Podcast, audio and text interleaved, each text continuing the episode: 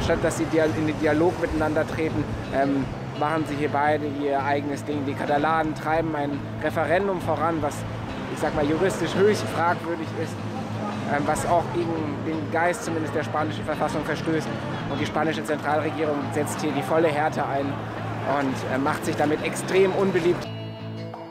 Naja, also nach meiner Einschätzung ist der Pfiff vor der äh, Torerzielung erfolgt. Damit haben wir hier, haben wir hier eine krasse Fehlentscheidung. Gibt es eine Chance auf einen Protest aus Ihrer Sicht? Erwägen Sie wir, etwas? Wir, wir, werden, wir werden äh, das Spiel nicht freigeben und wir werden natürlich Protest gegen dieses Spiel einlegen. Ja, natürlich.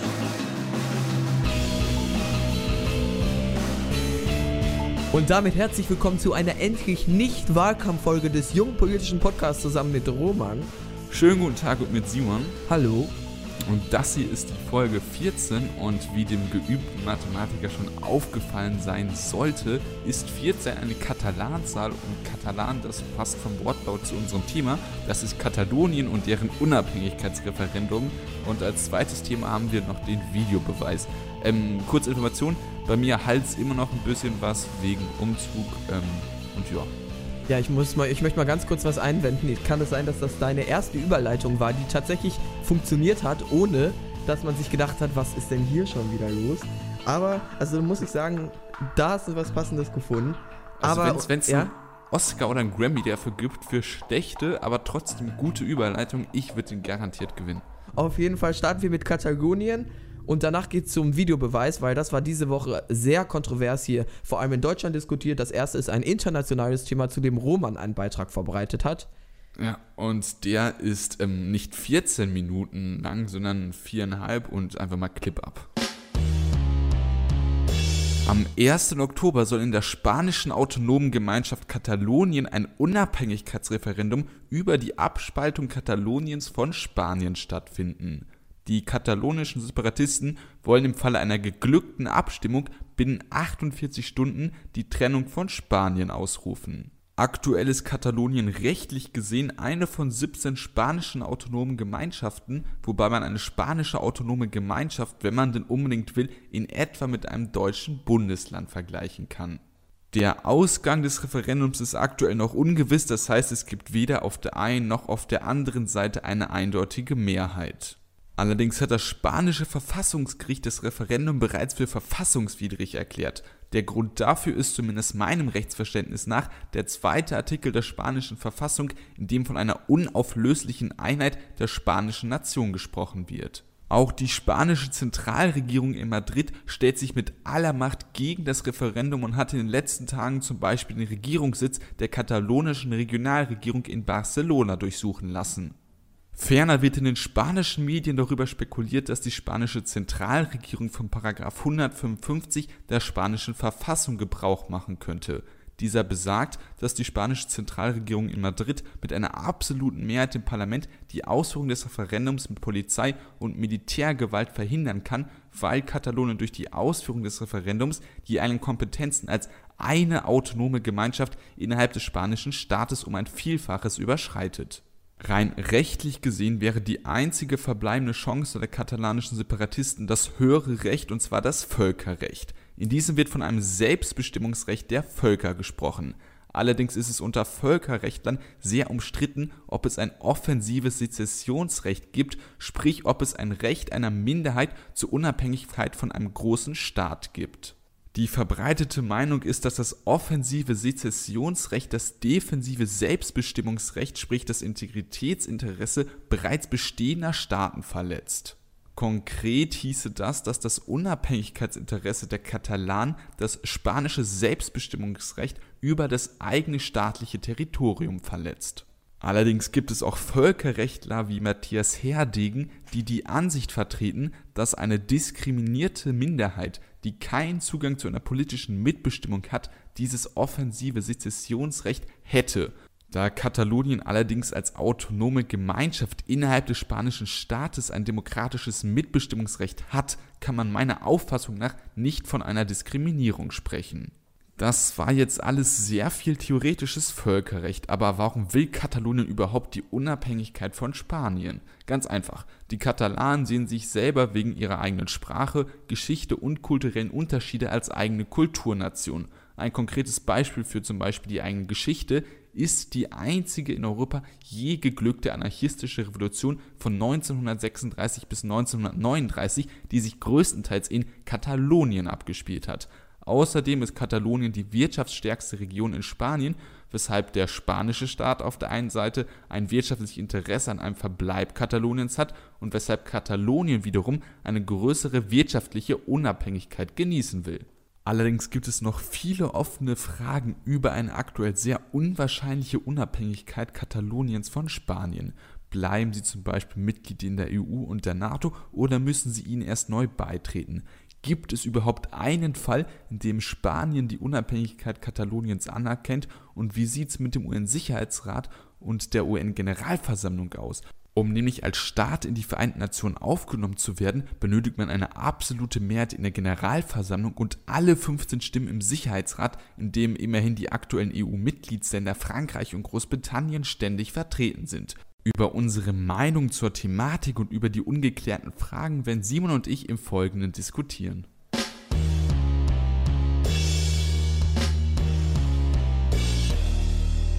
Ja, genau das werden wir machen. Wir sprechen einfach mal über die ganze Thematik. Ähm, was, ja, einfach mal so ins Blaue hineingefragt, was hältst du denn davon? Also wir haben natürlich im Folgenden schon ein bisschen darüber gesprochen. Also wir suchen uns unsere Themen ja immer zusammen aus. Und ich war schon relativ skeptisch, weil meiner Ansicht nach das Ganze jetzt keine rationale politische Entscheidung ist, sondern Gib einfach... mir ruhig die Schuld. Den Rest Nein, kannst du es, es, es, es hat damit gar nichts zu tun, weil es ist ja wirklich ein relevantes Thema und so weiter.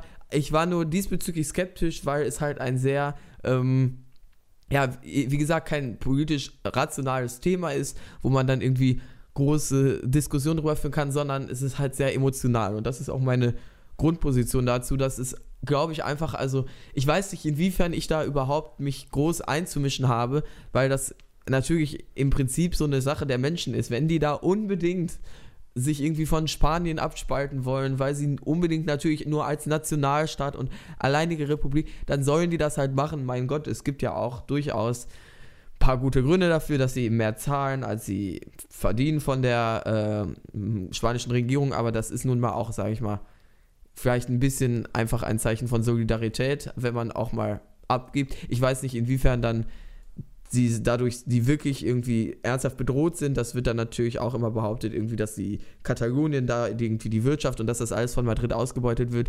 Grundsätzlich denke ich mir, also grundsätzlich bin ich kein großer Freund davon, dass immer mehr Nationalstaaten auf der Welt entstehen, weil eben für mich die Solidarität und der, äh, eine Überstaat, ich sag mal, ja, Überstaatsgrenzen hinausgehende Solidarität eigentlich das Ziel sein sollte und nicht, dass alle Staaten immer kleiner werden und alles sich eigentlich zurückentwickelt.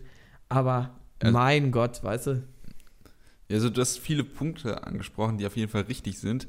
Ähm, was man vielleicht noch zur Wirtschaft sagen kann, wenn Katalonien denn tatsächlich unabhängig werden sollte und ein eigener Staat und ähm, man nicht genau weiß, was mit der EU passiert, ob die da direkt Mitglied bleiben oder ob sie da erstmal, also ich gehe davon aus, dass sie nicht sofort aufgenommen Ja.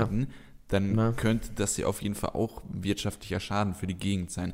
Weil Seat zum Beispiel ist, da ist ja eine Tochter von Volkswagen und ähm, ja, die ganzen Handelshemmnisse, das muss ja alles neu verhandelt werden und äh, da könnte ich mir schon vorstellen, dass es da wirtschaftliche Komplikationen gibt. Ich glaube aber, also, ich wüsste jetzt nicht, warum man Katalonien nicht unbedingt in die EU aufnehmen sollte. Also, natürlich wird Spanien da erstmal großes Radau machen, aber grundsätzlich ähm, haben, glaube ich, beide Seiten da ein, durchaus ein Interesse dann, dass es auch äh, letztendlich, also die EU und Katalonien, dass es letztendlich dazu kommt. Aber wir sind jetzt schon dabei, dass sozusagen Katalonien Ja, ja, unabhängig ist. Soweit Ja, sind wir ja, noch längst nicht, ne? Ja, Also erstmal zur Grundthese, ja genau. Ähm, ich persönlich bin auch einer, der sagt, so wenig Nationalstaaten wie möglich ist auf jeden Fall das Ziel in der Zukunft, ähm, weil durch jeden zusätzlichen Nationalstaat zumindest eine Gefahr für mich für, ähm, also für richtig Nationalismus entsteht. Und das sehe ich immer als Gefahr und deswegen so wenig Nationalstaaten wie möglich, so viel ähm, Internationalisierung, Weltoffenheit, ähm, ja, wie möglich, auch wenn ich mich da jetzt in der Wortwahl wiederhole, aber das ist auf jeden Fall das, was ich allgemein anstrebe. Und ich persönlich frage mich auch, ähm, ob es denn nicht möglich ist, also in Deutschland werden ja auch Kulturen vereint, also das Bayerische, das Berlinerische, Hamburg, Köln, das sind ja auch alles ähm, ja, Gebiete, Regionen, die eine eigene Kultur haben, die einen eigenen Sprachdialekt haben oder vielleicht sogar eine eigene Sprache. Das Plattdeutsche, das ist ja noch eine richtige Sprache, die Ja. im Norden teilweise gesprochen wird. Und das haben wir auch alles in einem Nationalstaat gebündelt. Ähm, und ich weiß natürlich nicht, ob man das einfach so dann auf Spanien übertragen kann und das muss er da auch drauf anwenden.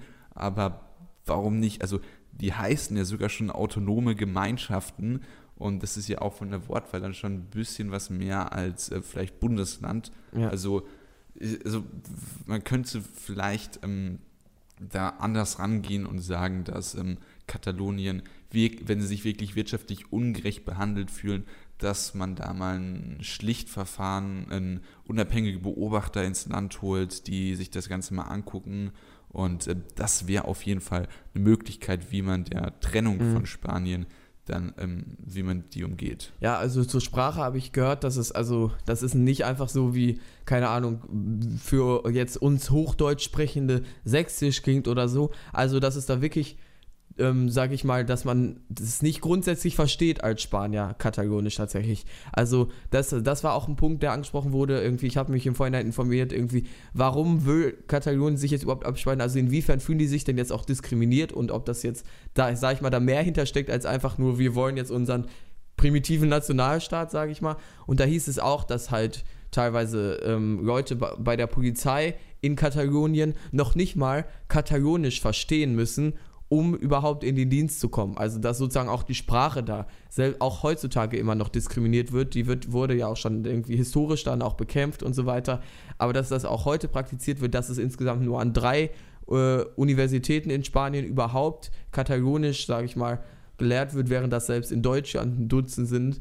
Aber also es sind so kleine, sag ich mal, Respektlosigkeiten, die denen da auch gegenüber prallen, aber sich immer direkt abspalten zu wollen. Ich meine, also das ist ja jetzt nicht die Zukunft eigentlich unserer Welt, dass man sagt, okay, wir kommen nicht miteinander klar irgendwie, dann spalten wir uns jetzt direkt ab. Und ähm, Ja. ich weiß aber auch nicht, inwiefern das jetzt so intelligent gemacht ist von äh, der Madrid bzw. der spanischen Regierung, dann halt wirklich ähm, öffentlichkeitswirksam, dann oppositionelle Politiker, die halt dann natürlich dadurch, dass das Referendum prinzipiell eigentlich illegal ist, halt ja illegale Dinge tun, dass man die dann aber direkt verhaftet und da groß mit Polizei alles durchsucht. Ich meine, das schürt ja nur noch mehr Antipathie in der Bevölkerung eigentlich. Das sind auf jeden Fall ähm, richtige Punkte, die du angesprochen hast. Und also wirklich als Lösung dann immer den letzten Schritt zu gehen und sich dann abzutrennen.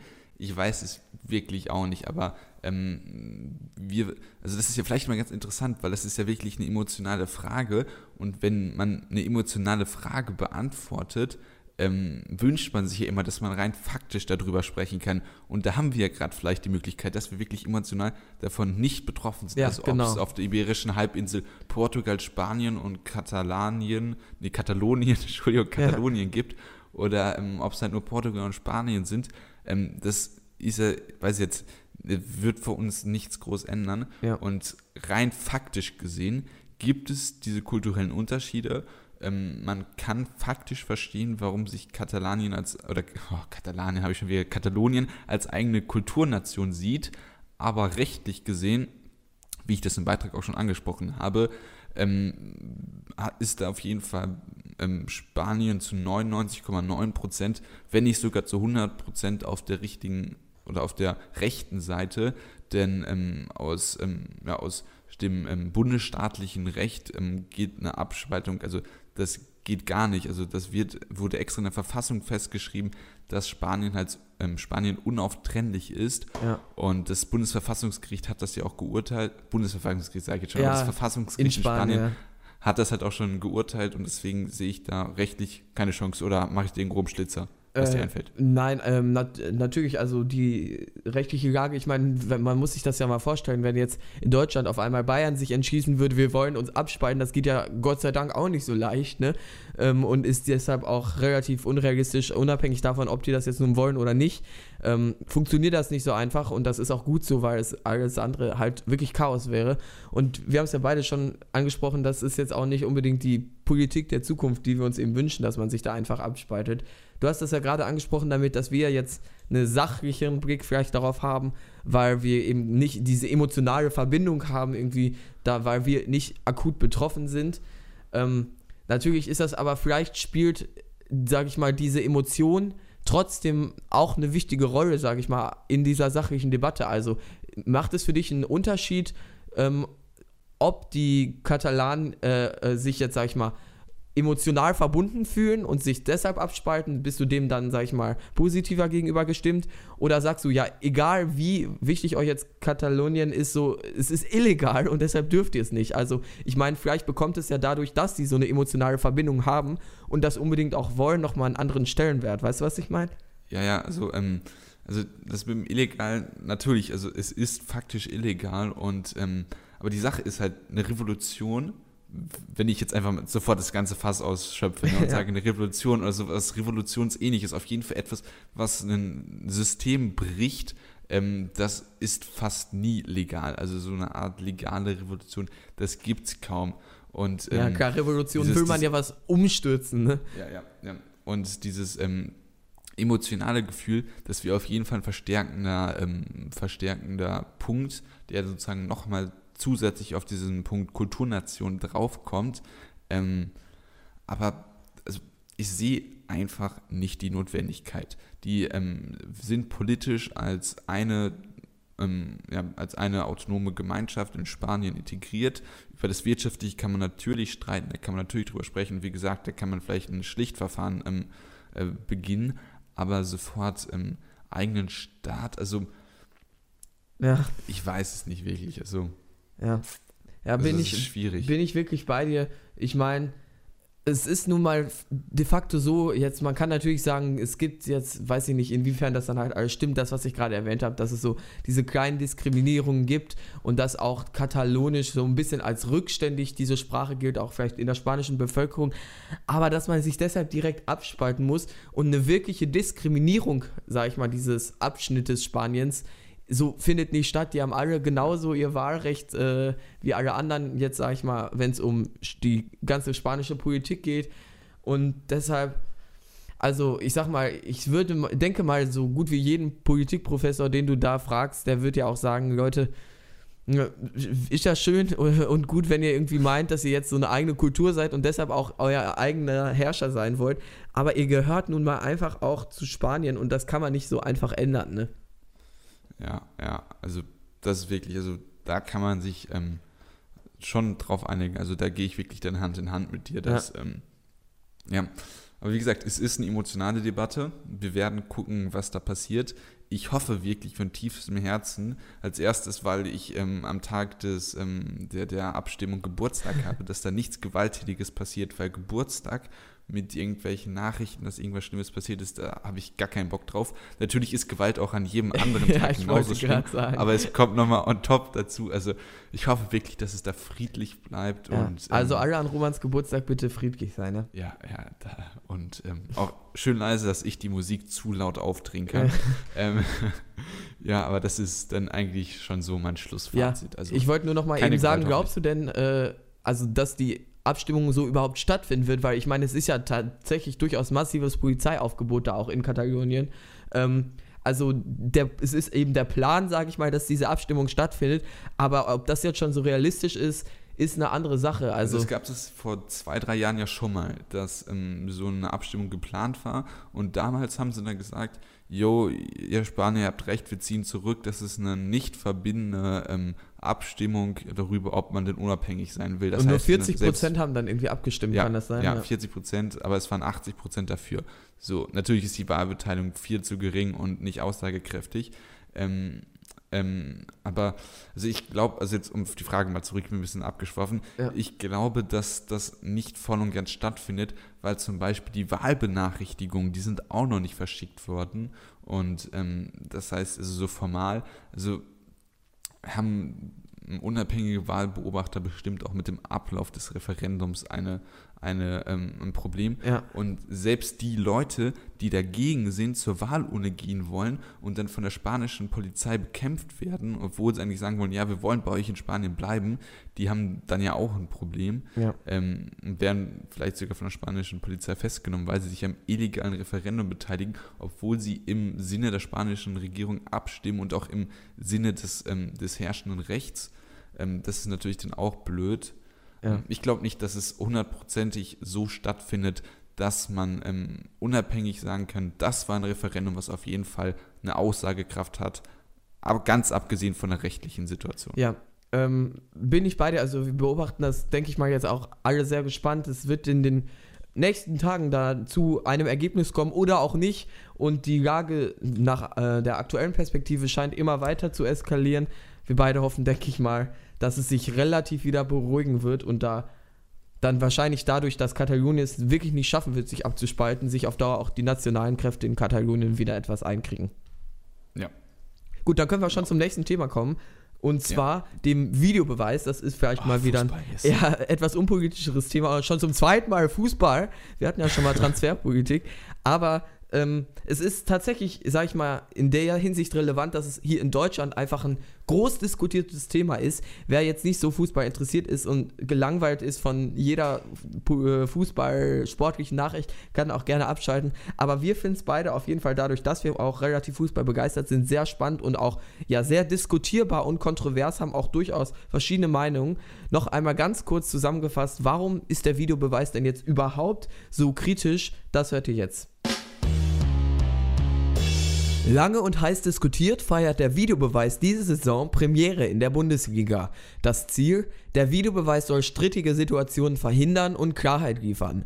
Doch nach den ersten Spielen der neuen Saison bekommen einige nicht unbegründet das Gefühl, der Videobeweis sorgt für das Gegenteil. Als Borussia Dortmund am Sonntag gegen Köln gespielt hat, griff der Videoschiedsrichter ein, obwohl er laut Regelwerk gar nicht die Berechtigung dazu hatte. Köln hat nach dem Spiel den Spielbericht nicht freigegeben und war kurz davor, Protest einzulegen. Und selbst die Dortmund-Fans, zu deren Gunsten der Videobeweis am Samstag zweimal zum Einsatz kam, sangen anschließend, ihr macht unseren Sport kaputt. Am Mittwoch kam es direkt wieder zu heftigen Diskussionen. Wieder entscheidet sich das Schiedsrichtergespann nach Einsatz des Videobeweises für einen Elfmeter, wieder gegen Köln und in einer ähnlichen Spielsituation gab es für Köln keinen Elfmeter. So richtig versteht das keiner. Die Fragezeichen überschatten bis jetzt die ganze Saison. Im Endeffekt sorgt der Videobeweis schon zu Beginn der Saison für das, was er eigentlich verhindern wollte. Diskussionen, Frust und Unverständnis.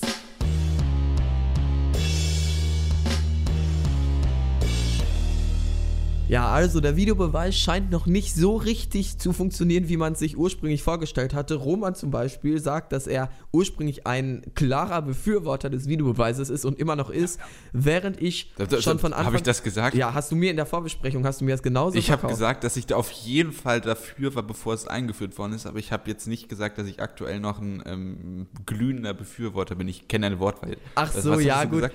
Ja, äh, Also- ja. Also ich bin, ich habe da schon eine differenziertere Sicht. Na auf gut. Jeden Fall. Aber Ich, äh, auf jeden Fall haben wir hier durchaus ein... es war Fake News, also das muss man auch sagen. Ich, ich entschuldige Das ist mich. Populismus. Ich, ich entschuldige Gegen mich auf mich. jeden Fall. auf jeden Fall haben wir durchaus eine Kontroverse drin, weil ich von Anfang an sehr skeptisch war zum Video, gegenüber des Videobeweises. Die Skepsis scheint sich zu bestätigen. Ich kann ja mal ausführen, ähm, warum, warum ich dagegen bin, weil warum es den Videobeweis gibt, das ist ja, denke ich mal, relativ naheliegend. Die Leute wünschen sich eben mehr Gerechtigkeit im Fußball. mehr gerecht. Ja, mehr Gerechtigkeit Oh, jetzt auch im der Haut. Fußball. Jetzt auch im Fußball. Ja, ähm, weniger Schiedsrichtergemecker und einfach, ähm, wenn Tor ist, ist auch Tor und so. Aber das ist eben genau das Problem so. Ähm, der Videobeweis nach den Regeln klang erstmal gar nicht so schlecht. Also es ist nicht so, dass nach jeder Schiedsrichterentscheidung irgendwie der Trainer Veto rufen kann, sondern es gibt eben halt diese, sag ich mal, konkreten, ähm, spielentscheidenden Situationen, in denen dann der Videobeweis nur greifen darf. Das ist eben einmal bei roten Karten, bei Elfmetern, dann bei Toren, Torkamera haben, kennen wir ja schon, aber halt auch äh, sag ich mal, aus dem Spiel heraus fragen, ob es jetzt Tor oder nicht war. Also abseits zum Bei Beispiel. der Maus zum Beispiel. Auch, Genau. ja. Oder äh, Spielerverwechslung. Also wenn jetzt einer eine gelbe Karte dafür bekommt, jemand, keine Ahnung, äh, gefault zu haben, es war in Wirklichkeit der andere. Also da darf der Videobeweis dann auch noch eingreifen.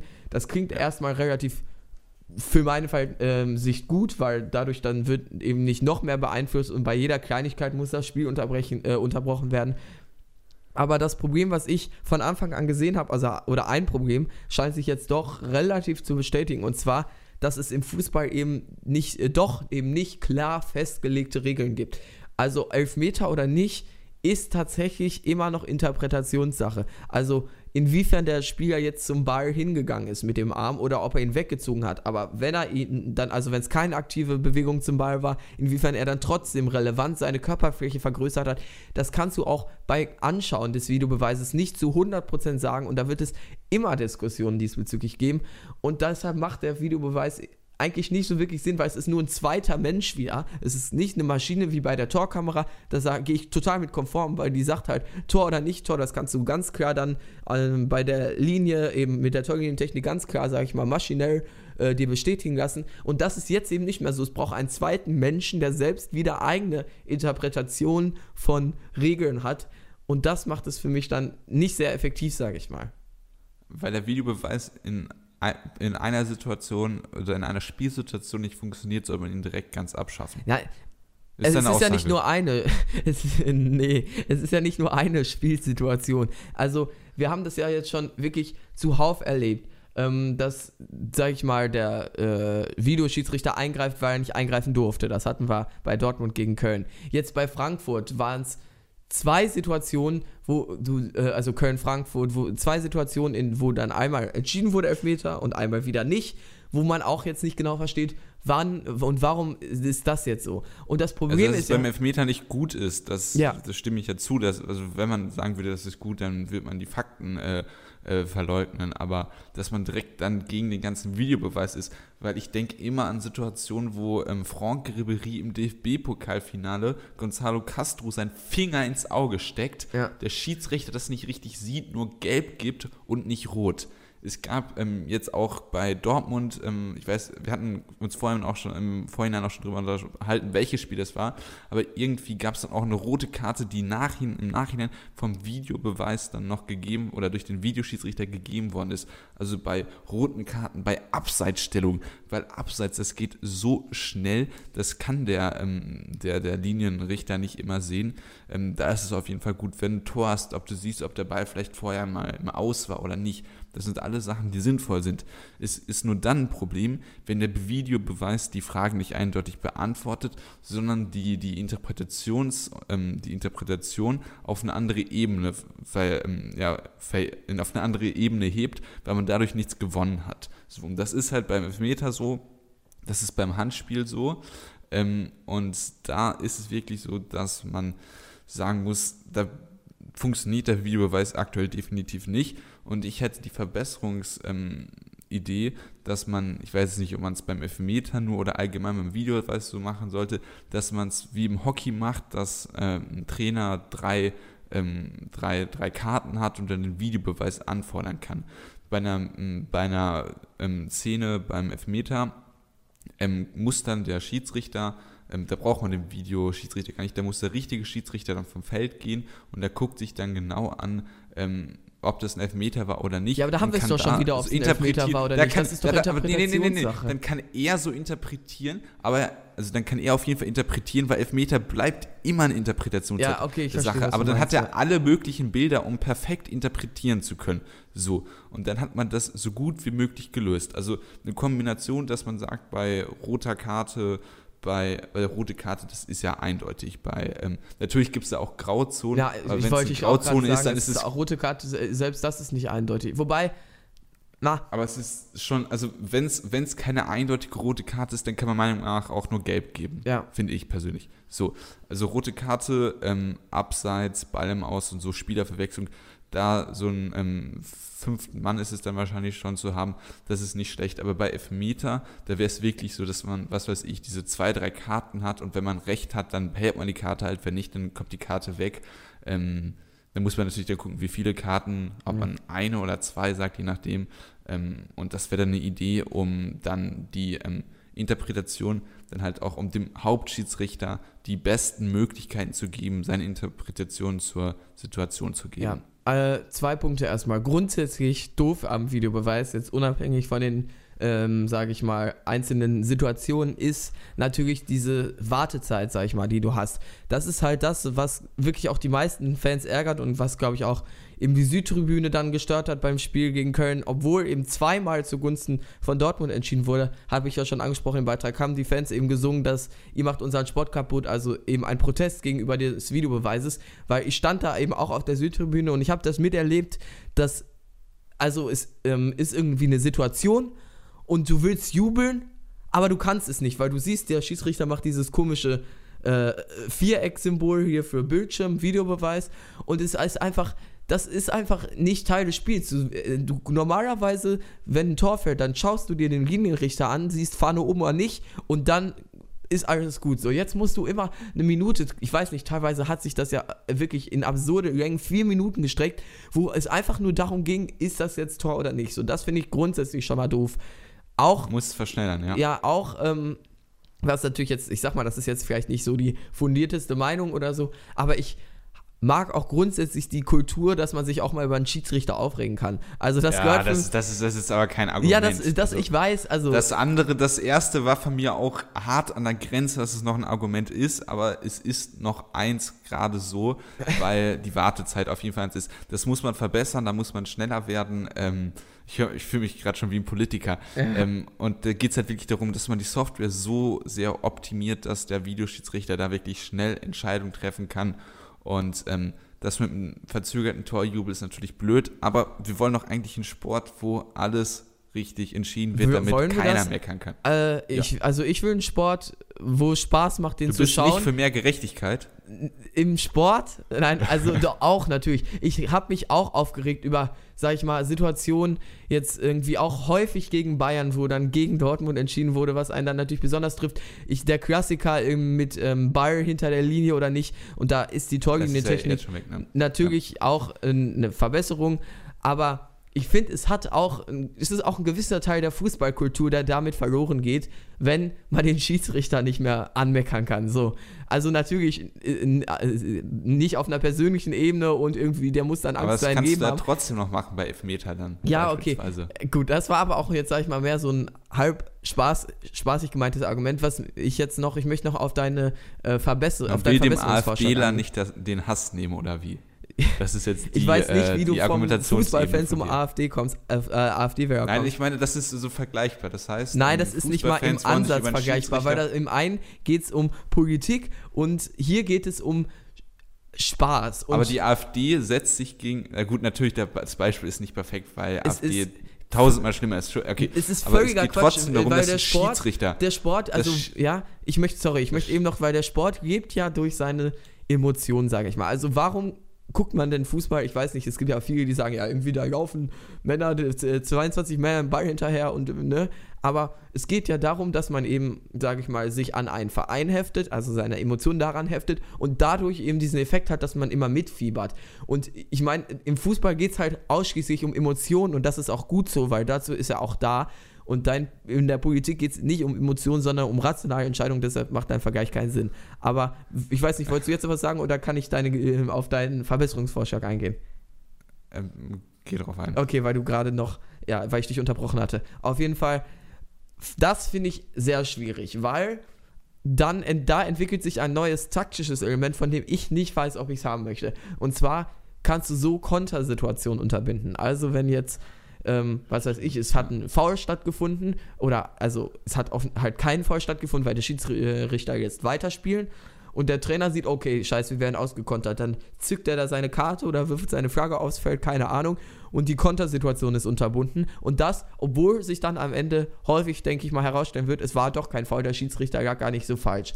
Und das zerstört dann eben die Spielsituation eines Gegners. Also es ist ein, kein taktisches Element, sage ich mal, was dem Spiel gut tut, sondern was das Tempo aus dem Spiel rausnimmt und dem Gegner, sage ich mal, eine Spielsituation nimmt. Und deshalb finde ich das auch einen sehr schwierigen äh, Weg, sage ich mal. Ja, ich überlege gerade, wie kann man das denn unterbinden? Also, ähm, wie kann man das unterbinden, wenn man sagen würde, ich habe jetzt mal so gerade dran gedacht, wenn man sagen würde, jo, wenn man diese Karte hebt, dann fängt, ähm, wird schon mal alles vorbereitet, die Szenen werden aufbereitet, aber den Gegenkonter, den lässt man noch laufen. Ja. Ähm, ähm, und dann schießen die anderen Ja, dann Tor. schießen die anderen Tor. Ich wollte gerade sagen, Also, was ist dann dann wird los? geguckt.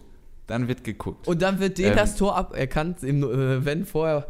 Ach Ja, gut, das Gott, ist- ey, das das, das löst doch nur Frust und, äh, und äh, äh, ja, löst halt nur Frust aus. Ach Mann, also Ja, also ich bin, also ich bin gerade auch, also natürlich, ähm, ich verstehe dein Argument, das ist auf jeden Fall richtig und man, ähm, das, wenn das so als taktisches Element ist, ist es natürlich, ähm, ist, als erstes ist es grob unsportlich, wenn man das verwendet, Genau. aber das ist ja beim taktischen Foul auch so, das machen jetzt auch alle schon. Deswegen ähm, muss man da so realistisch bleiben und sagen, dass es auf jeden Fall passieren kann. und wird. Ähm, ja. Ähm, ich denke gerade noch innerlich nach, deswegen Ja, ja, ähm, ähm, es- ich hier ein bisschen was rum. Also, also es geht mir jetzt auch nicht darum, deine Kritik zu entkräften, weil sie halt berechtigt ist. ja, aber ich, probiere verstehe, du willst eine ein Idee besseres. System entwickeln. Ja, So, während du nachdenkst, möchte ich nochmal vorher die Grundsatzfrage stellen, weil ich gar nicht so richtig verstanden habe, warum jetzt im Endeffekt auf einmal der Videobeweis kam. Weil hatten wir so ein großes Problem mit Schiedsrichterentscheidungen? Also ich weiß nicht. Ähm, natürlich, das gab es aber immer schon, hat man sich halt auch über Sachen aufgeregt und es gab auch grobe Schnitzer und so. Aber ich hat, muss jetzt nicht sagen, dass ich irgendwie das Gefühl hatte, also Fußball, das kannst du dir nicht mehr angucken. Die, die Schiedsrichter, die liegen ja immer falsch. Also hab, ich hatte gar nicht das Bedürfnis danach, irgendwie jetzt auf einmal absolute Korrektheit und so zu haben. Ich finde, wir haben in Deutschland wirklich gute Schiedsrichter. Ich glaube, das ist auch international, sag ich mal, zu WM-Finals, in denen Deutschland nicht, statt, äh, nicht äh, Teil von ist, werden auch gerne deutsche Schiedsrichter genommen. Die werden hier, glaube ich, sehr gut ausgebildet. Ich weiß gar nicht, bestand da überhaupt eine Notsituation, den Videobeweis einzuführen? Die habe ich nicht gesehen. Ich schon, aber das ist ein rein emotionales Argument, deswegen. Ja, äh, rein, sage ich mal, persönliche gucken, Sache, ja. Also wie Fehlentscheidungen minimiert werden, da kann man sich bestimmt Zahlen angucken, aber dafür ist, dafür ist es einfach noch zu früh, dass man da noch keine aussagekräftige ähm, Zahlen hat, die man vergleichen kann, wie viel Prozent man denn da wirklich einspart. Da müssen wir wirklich ein, zwei Jahre warten, bis man die Zahlen hat, vergleichen kann, bis der Videobeweis auch ins Optimum optimiert worden ist. Ähm, aber ich persönlich auf einer emotionalen Ebene bin auf jeden Fall dafür, dass eine Entscheidung richtig getroffen wird. Und ähm, ich kann dir jetzt ein, zwei Beispiele nennen, die mich als Dortmund-Fan gestört haben. Und ich denke, jeder andere Fan wird sagen, ähm, das und das, das Gab es hat auch bei mir, gestört. ja. Ja, ähm, deswegen für mich gibt es ähm, die Notwendigkeit, äh, um nochmal auf das Thema Optimierung Aber, zu, zu kommen. Ich sag mal, gibt es Also, auch nicht viele ähm, legendäre Momente äh, in deiner, sag ich mal, Fußballerinnerung, die durch den Videobeweis nicht stattgefunden hätten?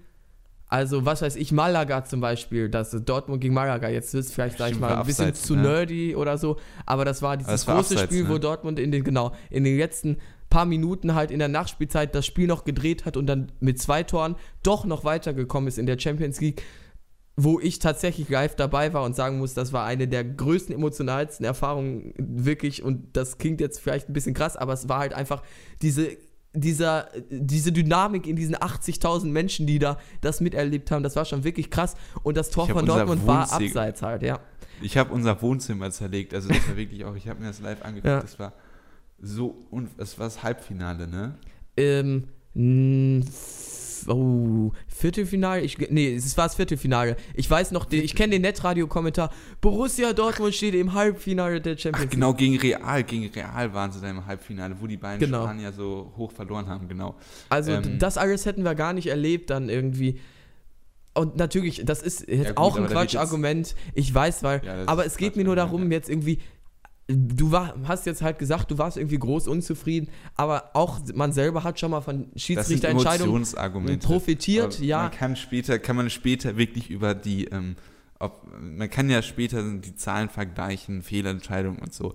Ähm, da kommt man von dieser emotionalen Ebene dann weg, weil diese emotionale Ebene halt einfach gefährlich ist. für Finde eine, ich, äh, das kann ich, das kann ich gar nicht nachvollziehen. Also in der Politik natürlich, aber genau darum geht es doch im Fußball. Also ich möchte möglichst viel Emotion. Ich möchte nicht möglichst viel Rationalität und Korrektheit. Ich möchte möglichst viel Emotion im Fußball. natürlich nicht Das heißt einfach gar kein Schiedsrichter, damit die sich gegenseitig immer verkloppen. Ja, ich habe hab ja gerade gesagt, es soll natürlich nicht auf einer gewalttätigen Ebene stattfinden, aber ansonsten habe ich kein Bedürfnis nach perfekter Rationalität. Also klar ärgert man sich, aber ich finde, das ist, habe ich ja schon gesagt, auch Aber ein ist das Teil nicht so ein bisschen was. Verweigerung vor Fortschritt? Also, ähm, man hat eine Möglichkeit und ähm, beim Videobeweis, da muss man jetzt wirklich diese Torentscheidung mit einem minutenlangen Warten vielleicht rausnehmen, wo man das auch relativ schnell aktuell schon schafft, ein bisschen mehr Gerechtigkeit ins Spiel zu bringen. Und ähm, also das sind, das sind, wir argumentieren da gerade mit zwei Argumenten. Der eine hat da die Meinung, der andere hat Ja. die Meinung und keine Meinung ist falsch. Deswegen ist das kein richtiger Diskurs. Aber für mich, wenn man es besser machen kann, Ja. warum macht man denn nicht besser? Ich verstehe es, aber das ist ja eben genau die Frage. Macht man es denn besser? Und aktuell macht man es, ich glaube, da sind wir uns beide einig, nicht besser, weil wir haben viele Ja. strittige Situationen gehabt. Und ich wollte halt eben damit jetzt mit dieser Sache gerade nur zeigen, so, wenn man es auf das große Ganze betrachtet, da wird jetzt jeder sagen, nein, mein Verein wird, wird insgesamt im Durchschnitt häufiger benachteiligt. Das Ja. ist, aber es hält sich dann doch die Waage und deshalb habe ich das Bedürfnis nun wirklich nicht gesehen. Es gab, war jetzt kein deutsches? Problem und ja, sag mir was. Also genau für solche Fragen sind eigentlich bundesweite Volksabstimmungen gedacht. Ne? Ich. Ja, ich, ich Dass du verstehe. erst auf Video weißt, ja oder nein. Ja. Ähm, dann nein, dann beiseite. dafür, ja, aber gut, dann, ähm, ich sag mal, das ist ja die Kritik am ähm, DFB, dass sie nicht das machen, was die Fans machen, sondern eben um mehr TV-Gelder zu verkaufen und so weiter. Ich denke, wir haben es jetzt aber auch ausdiskutiert, muss ich Ja, eigentlich ja, sagen. also wir haben beide zwei Positionen und ähm, mich würde es auch wirklich, wenn ihr Ideen habt, wie man diese Elfmetersituation besser machen kann, weil ich habe jetzt auf die Schnelle, ist mir nichts eingefallen, ähm, aber ich, da gibt es bestimmt Möglichkeiten, das zu verbessern, Ja. ähm, dass man da wirklich, äh, also mir fällt wie gesagt nichts ein, also schreibt es dann auf jeden Fall gerne in, äh, als Kommentar auf unserer Website jupopodcast.com. Ähm, .wordpress.com ist es bei uns noch, aber ja. Ähm, oder ihr geht auf Twitter an äh, @podcast, da bekommt ihr immer mit, wenn neue Folgen gepostet werden. Und ansonsten auch mal ab und zu Updates, wenn irgendwas nicht funktioniert oder nicht stattfinden kann oder was Besonderes stattfindet. Ihr könnt uns gerne auf iTunes bewerten, überall folgen, wo ihr Podcasts empfangen könnt. Und wir verabschieden uns von der 14. Folge des Jungpolitischen Podcasts, Ja, oder? geht am Sonntag. Geht Ach, das ist ja noch wichtig, stimmt. Für euch ist ja morgen jeden Wahl. ne? Fall wählen. Ja, das also stimmt. es gibt kein Argument, nicht wählen zu gehen. Also auf jeden Fall, das hatte ich jetzt schon gar nicht mehr im Kopf. Wir, ähm, wir haben ja das große Wahlspezial schon letzte Woche rausgebracht.